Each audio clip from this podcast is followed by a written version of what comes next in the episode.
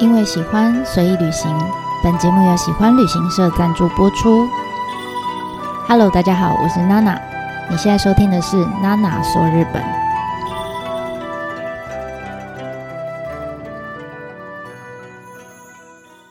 Hello，大家好，我是娜娜，欢迎回来娜娜说日本的世界。因为我自己非常喜欢的一位呃日本艺术家叫石岩宪司，最近来到台湾的看海美术馆做出展出嘛，那所以呢，我们就临时决定呃搭配展期，顺势写了这几篇的介绍哈，那包括介绍艺术家他小时候的一些经历，当然还有呃他的一些作品，那同时我也有提供文字版在方格子上面，如果有兴趣的朋友可以点去看看，那。呃，希望呢，借由这些内容，可以让更多人呢认识这个我觉得脑袋很天马行空的艺术家，还有他那些有一点点诡异萌的作品们。好，那这一次呢，我们要来看看的是他在二零一零年之后，呃，有一系列是因应震灾啊，地震的震震灾而创作出来的一些呃系列作品，包括了 Sun Child 跟 Sun Sister，那我就称它为。太阳之子与太阳姐姐，很白话吧？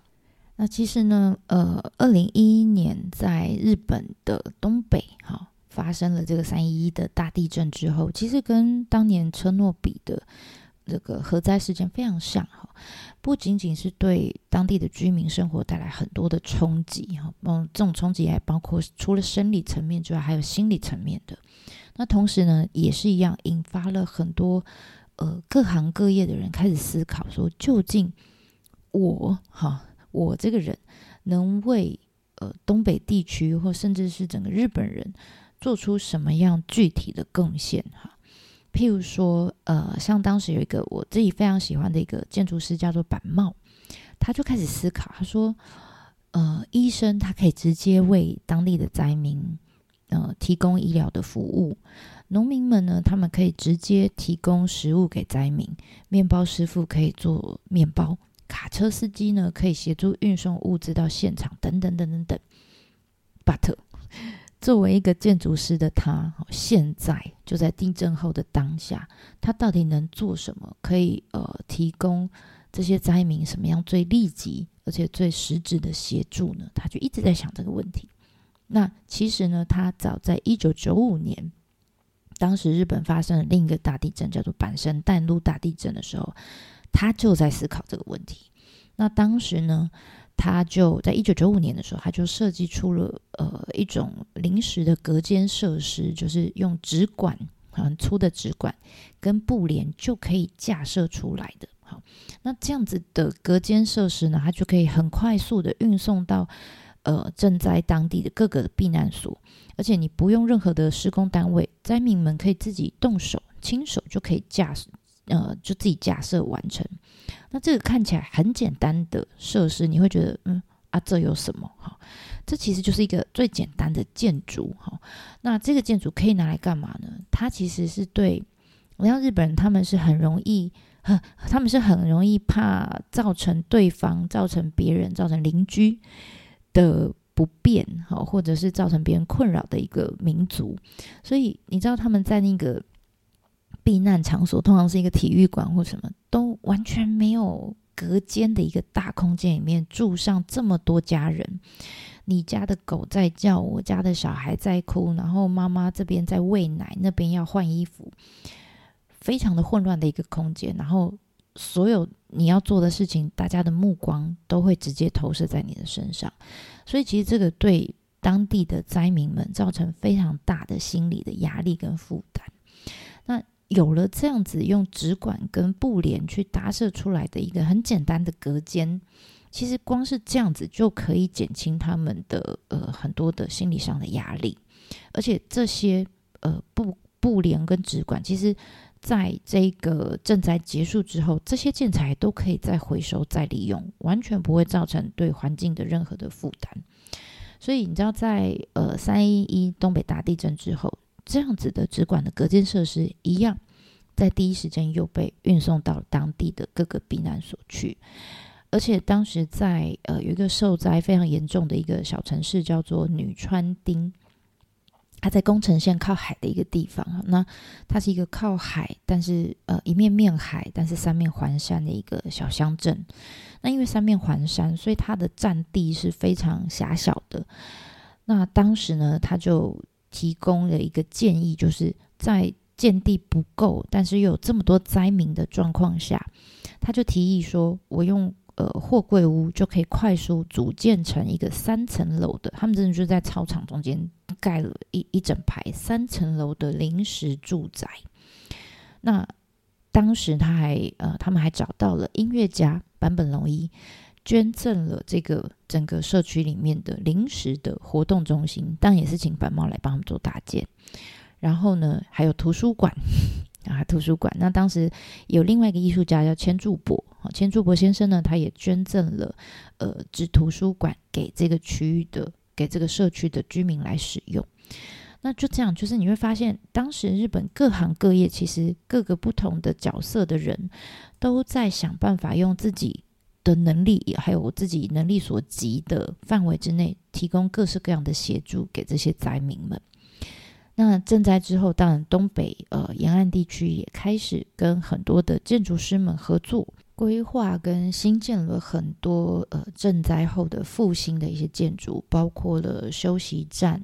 公园、居民的呃这些集会场所、活动中心、市集等等等哈。那这些建筑其实在最近几年都陆续的落成。那下个礼拜呢，我终于有机会借由工作的关系，让我接到一个建筑的参访参访建学团。可以到东北去做一个呃正在复兴的建筑的巡礼，我非常期待，然后也希望可以带一点什么回来。那后续有机会可以再跟大家做分享，这样。那我们再把 对不起拉远，然后再把故事拉回到实验现实身上。那他当然也是跟这些呃我刚刚说的建筑师啊也一样啊，他在三一一的东北大地震之后，他也不断的在问自己说。那我自己究竟能做什么？哈，所以呢，他就在呃赈灾的隔年，哈，就是二零一二年的三月十一号，他在那个福岛的现代美术双年展中，他就发表了自己的呃一个作品，叫做《太阳之子》，英文叫做《Sun Child》。那那个时候，这个作品呢，就是展示在福岛机场。而且那个时候呢，为了减轻这个灾区他们在经费上面的负担，所以实验先生他就自愿捐出哈，他就说这个作品的搬运的费用，因为非常大嘛哈，所以呃搬运的费用我来出这样，而且他还亲手画了一百八十张，很可怕哈，一百八十张太阳之子的手稿哈，就送给这些协助布展的所有的工作人员。那这个太阳之子的作品呢，高大概六点二公尺，而且它也延续了前面我们刚刚说虎阿北穿的那个亮黄色的那个辐射防护衣的造型，但不一样的是，防护衣里面的嗯已经不是虎阿北了哈，现在变成了一个小朋友。那这个小朋友脸上好像有一些呃伤痕，然后有一些地方贴了 OK 绷，感觉好像就是很辛。很辛苦哈，经历过一些很困难的环境，这样子。那胸前呢，他的衣服的那个防护衣的前面有一个仪表板啊，这个数值显示器。那上面呢显示的就是辐射的这个数值嘛。那但是那个数值显示的是零零零，那什么意思呢？就表示说他现在呃。在的这个地方，这个环境是安全的，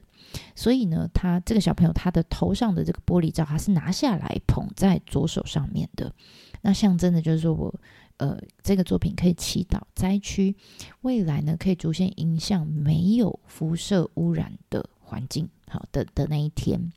那小朋友在右手上面呢，就拿着一颗好像漂浮着一颗太阳的感觉。那这颗太阳其实灵感是来自于当年他在车诺比那个礼拜，他不是在那个管制区里面走嘛？他在一个废弃的幼稚园的墙面上看到了一个太阳的彩绘图。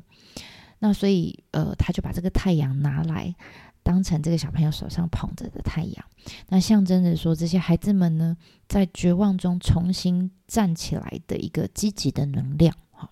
那实验先生就认为，他觉得呃，艺术家的使命其实就是创作出可以让大家看见这个充满希望的未来的一个作品。那所以像现在他做的这个太阳之子，他就说日本好像这个太阳之子一样，现在脸上有一些伤口，还贴着 OK 绷，但是呢，我们意志很坚强，而且充满生命力、充满勇气的望向未来。这个小朋友是看着天空的这样子。那如果大家对这个作品有兴趣，也是一样可以呃到我的方格子上面，甚至我也有把当时他在车诺比那个废弃的幼稚园上面看到的那个太阳的照片，我们也贴出来给大家看。好了，那当时呢，在这个太阳之子的作品发表的同时，其实他们呃总共制作了三座哈，那有一座呢就呃展示在矢田宪司自己的家乡，在大阪的慈木市。那另外两座呢，就当然就在东京或还有莫斯科等等哈各个不同的日本的城市、海外的城市做展出。这样，那一直到了二零一八年呢，当时的福岛市长他就希望可以把这个作品呃常设在福岛车站的附近，那当做他们城市的一个复兴的精神象征之一。那矢田先生听到这个，他当然也非常乐意哈，所以他就把这个作品也捐给了福岛市来做展示。但没有想到的是，哈，真的是没有想到，这个举动呢，呃，引起了当地民众对这个呃作品到底该不该公开展示这件事情，引起他们非常激烈的讨论。那当时呢，大概他们还去做疫调哈，当时大概有七成。高达七成的民众是强烈反对这个作品设置在福岛的车站，因为他们觉得这个作品二零一八年距离二零一一年地震已经七年了哈，那他们就认为说这个作品如果呃国内也好，或是国外的人看到也好，会隐隐约约好像加强了大大家对对福岛这种核灾的负面的印象，甚至有可能会误导大家说是不是？呃，住在福岛的人还暴露在辐射的危险环境里面啊？是不是我进入福岛就一定要穿着防护衣啊？等等之类的。那即便是辅导市长跟这个艺术家，就是实验现实，他们都还是很耐心的跟他们解释这个作品非常的积极象征的一些内涵，但他们还是没有办法接受。那当然有反对呢，也会有赞成的一方嘛。那支持的这些民众就觉得说，啊，那些反对的人他只看到作品的表面了，其实他们没有耐心哈，也不愿意去看看作品背后所呃要表达的一些含义哈。那所以有点间接就说啊，你们这个艺术学养人待加强，这样 有点批评的意味。那但是，总之，我自己觉得啦，这个看表面看起来是一个艺术作品，该不该放置在那边的问题的一个议题，但其实背后，我相信其实有很多是跟呃，可能跟政治是有关的。那那个我们就不在我们的讨论范围里面了。总之呢，《太阳之子》这个作品，它其实就真的曾经短暂的、非常短暂的出现在。福岛车站前面福岛车呃市街上面，大概不到一个月的时间就被撤下来。那现在当然还躺在仓库里面。好，那对于这个结果，其实矢田宪司当时他知道大家对这个作品非常有有争议的时候，其实他就对当地的民众表示，他说：“呃，这个作品这么突然的出现，造成如果有造成大家的不舒服，我真的很抱歉。”哈。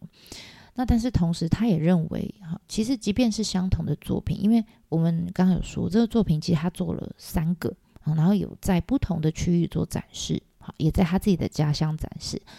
那即便是相同的作品，在不同的地方展示，就会得到不同的反馈，哈，完全的不一样。所以，呃，这这个事情其实提醒他了，就是他未来在创作作品的时候，其实除了反映自己内在的。那些创作的想望、那些欲望之外，其实还必须要跟观赏这些作品的呃这些观赏者之间要产生一定程度的共鸣，才有可能让这个作品成立，而且一直活下去。好，所以呃，《太阳之子》这个作品虽然只有短暂的出现在这个世界上哈，